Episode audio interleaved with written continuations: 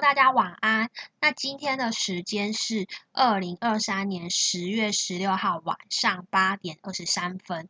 那今天就来聊亚洲央行的钞票大战汇率，就是亚洲各国是如何用他们的外汇存底来保卫本国的货币。那最近就是全球经济的形势下。大家就看出来，美元就很像一个身材高大强壮的拳击手。那我们亚洲各国的货币呢，就很像那个瘦弱的拳击手。那大家我们为了自己不要被美元打败，亚洲各国的央行呢，就不得不动用外汇存底来保卫自己的本国货币。这场。钞票大战就很像两个拳击手在擂台对峙的时候，美元用强大的力量猛烈攻击，然后而嗯亚洲各国的央行则用外汇存底作为盔甲和武器，试图抵挡美元的进攻。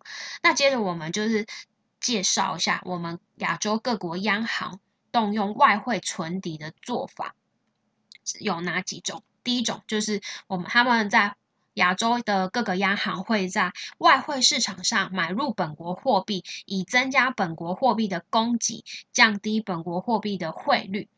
这个就很像在外汇市场上买入本国货币，就很像拳击手在对手要进攻之前挡住了拳头一样。那第二个就是说。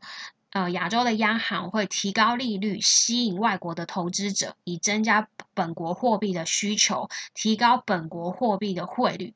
那提高利率这招呢，就很像拳击手在对手晋级的时候，给对手了一个重击。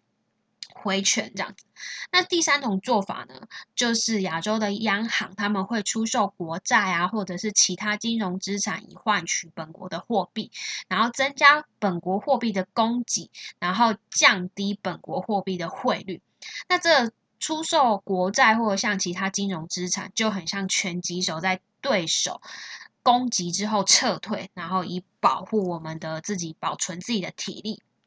这样子，然后我们也可以举例一下，说这些呃做法的效果，就很像日本央行就曾经在外汇市场上买入大量的日元，以增加日元的供给，然后降低了日本元的汇率。结果日元汇率是果然下降的，但也导致了日本股市跟房地产的市场的泡沫嘛，之前都有例子，这个就很像，呃，日本央行在外汇市场买了大量的日元，就很像在那个空气球上打气，结果呢，导致日本的股市跟房地产那时候泡沫。那最后我们就是可以聊一下，就是我们亚洲各国央行动用外汇存底的一些利弊啦，比如说。亚洲各国央行行动用外汇存底，会嗯有效的缓解本国货币贬值的压力，那也可能会导致本国的通货膨膨胀嘛。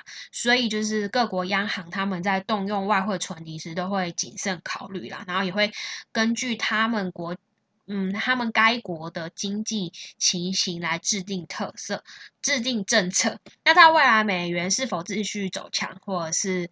亚洲各国央行是否会继续动用外汇存底啊？我也是不知道。但是可以肯定的就是这场钞票大战还会继续看下去。那我们就一起看下去吧。